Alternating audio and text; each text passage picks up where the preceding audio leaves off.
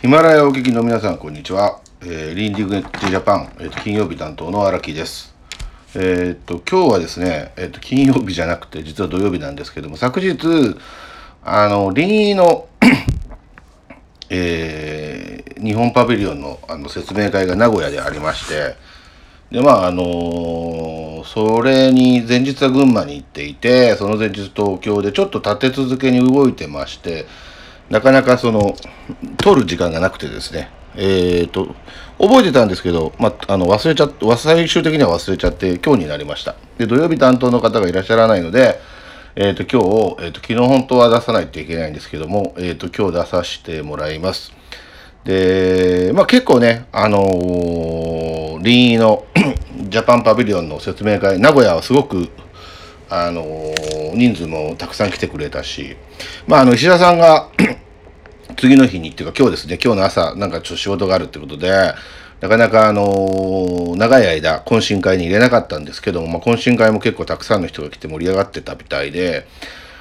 これからが結構楽しみだなと。で、群馬も、あの高さ、えー、富岡ですよね。富岡商工会議所でやったの時もですね、まあ、人数はそんなに名古屋ほど来なかったですけど、みんな結構あの市の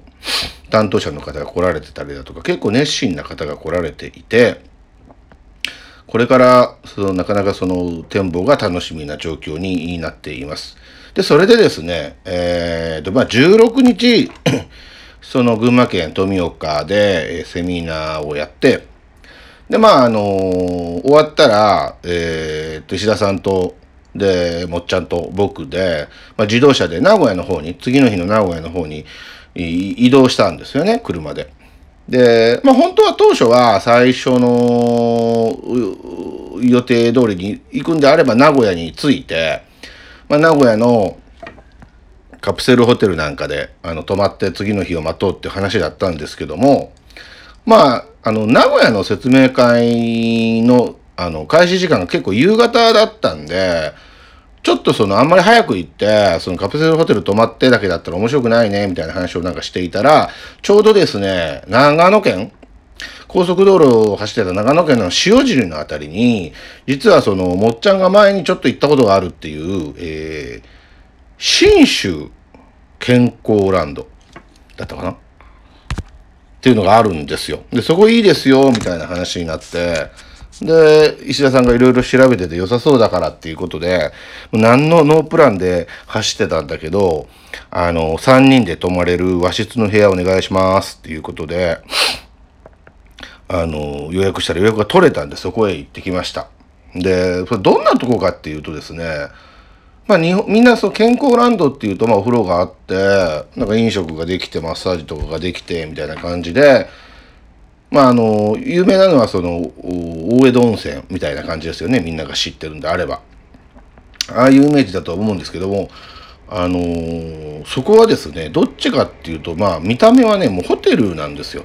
ホテルって言っても、あの、昔よくあった地方のなんとかグランドホテルみたいな感じ。あのー、温泉もあるし、なんか鍵渡されて、なんか入っていくような、あんな感じのホテルに、えー、健康ランドの施設がついてるっていうかもうその用途がついてる。で、まあ、健康ランドなんで、あの、館内動き回るのは全部裸足なんですよね。靴箱に靴預けて行くんです。裸足で。お風呂入るのもそう。で、あの、大きな食堂に行くのもそう。で、なんと、僕ら行った時はもう時間が遅かったってやってなかったけど、中華料理屋さんはあるわ、焼肉屋さんはあるわ、で、イタリアンもある。で、僕らが行った遅い時間でも、居酒屋とか、えっ、ー、と、朝3時までって言ったかな？空いてますっていう感じで。で僕らも、なんかいろいろこう、なかった、減ってたんで行ったら、まあ、あの、大宴会場みたいなとこに昔ながらのあの旅芸者がですね、なんか、なんか劇団みたいなのが来て、なんかやってくれるみたいな舞台があるようなところに、えー、机が並べてあって、で、まあそこでご飯食べたら、まあもうその、すごいメニューなわけですよ。かき氷、いちごミルクがあるわ、馬刺しはあるわ、みたいな。もうどこからどこまでそのジャンルが広いんだ、みたいな感じで。僕はもう握り寿司まで、エビの握り寿司まで食べましたし、まあ、何でも出てくるんじゃないかな、みたいな、あの食堂があって、それもなんか一個一個美味しいんですよ、案外。で、店員の人もすごく愛想がいいし、すごくサービスがいい。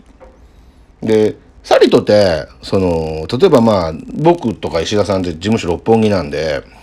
まあ、六本木界隈で、例えばお店でいい店ができたみたいなの行くと、やっぱ結構新しかったりね、いわゆるその、設備が新しかったりして、そういうことが、まあ、いわゆるその、いいというものに、その、加味される、加味されるんだけども、そういう要素はまあ全然ないわけです。昔ながらのといえば昔ながらのだし、なんだろうかな、備品一つにしても、あの、朝食のと時はなんかその一番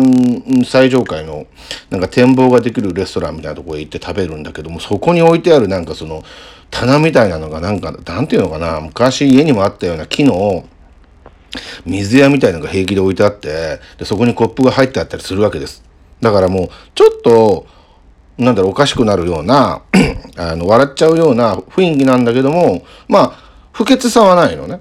で、やってる人たちも一生懸命やってくれるし、なおかつその丁寧だし、挨拶もしてくれるしって言って。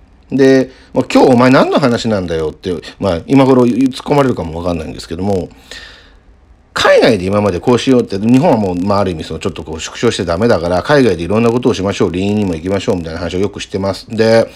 もうあの、そこで絶対出てくるんですけど、じゃあでも私は何もできないとか、僕は何も持ってないとか、うちの会社は何もないみたいな話に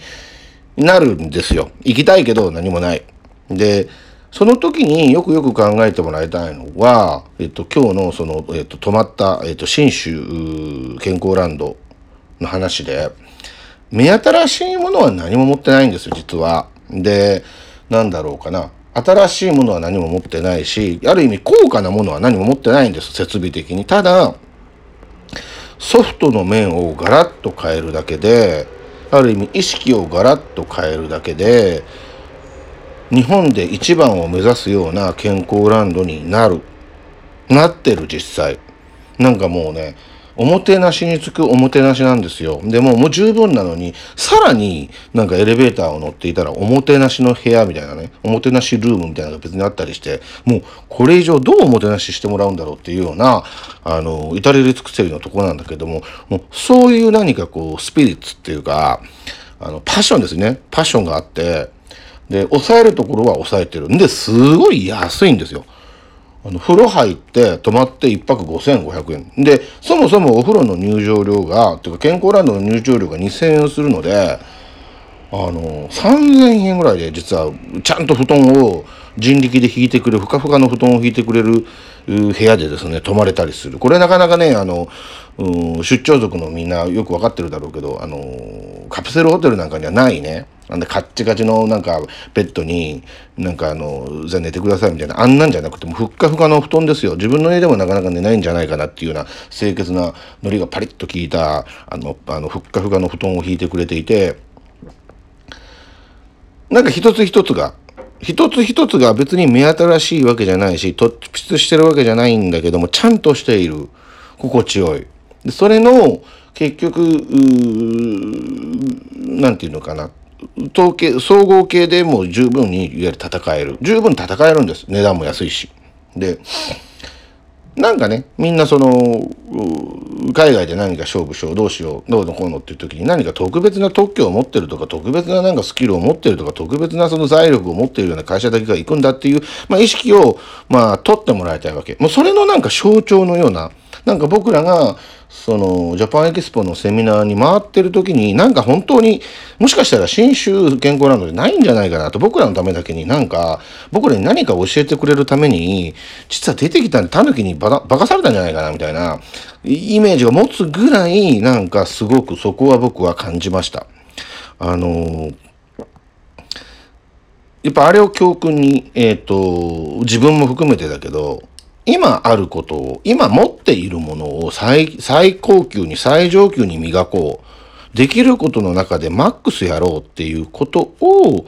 やっぱりやり続けたら、十分に 競争力がついてくる。十分に一番になれるんだなっていうことを十分に学ばしてもらえる、まあ、非常に楽しい宿泊施設、品州健康ランドでした。えー、来週はまた、えー続きの話をさせていただきたいと思います。では。